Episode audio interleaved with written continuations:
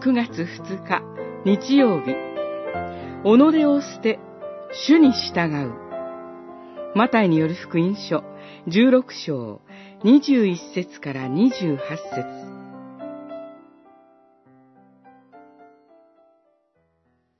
私についてきたい者は自分を捨て、自分の十字架を背負って私に従いなさい。自分の命を救いたいと思う者はそれを失うが、私のために命を失う者はそれを得る。十六章、二十四節、二十五節。ペトロは、あなたはメシア、生ける神の子です。と信仰を言い表したにもかかわらず、神の子である主イエスが地上に来られた使命を十分に理解していませんでした。主イエスがこれから起こるご自身の十字架と復活について告知されると、人間の思いで、主よ、とんでもないことです。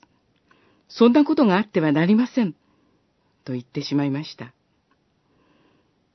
ペトロの言葉は、主イエスにはあの荒れ野のサタンの試みの再来と思われました。サタン、引き下がれ。お前は神のことを思わず、人間のことを思っている。と叱責して、主イエスは弟子たちに言われました。私の弟子として従うなら、己を捨て、私と共に十字架を背負って歩きなさい。どのような時にも私への信頼を持ち続けなさい。そうすれば、終わりの裁きの時に、それぞれの信仰のありように従って、主なる神は報いてくださると。私たちは、ついつい自分の思いで主のご意志から離れ、心の内の誘惑に負けそうになります。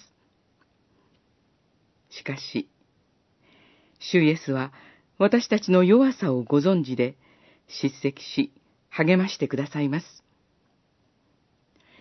週末の希望の中で信仰を守り続けていきたいものです。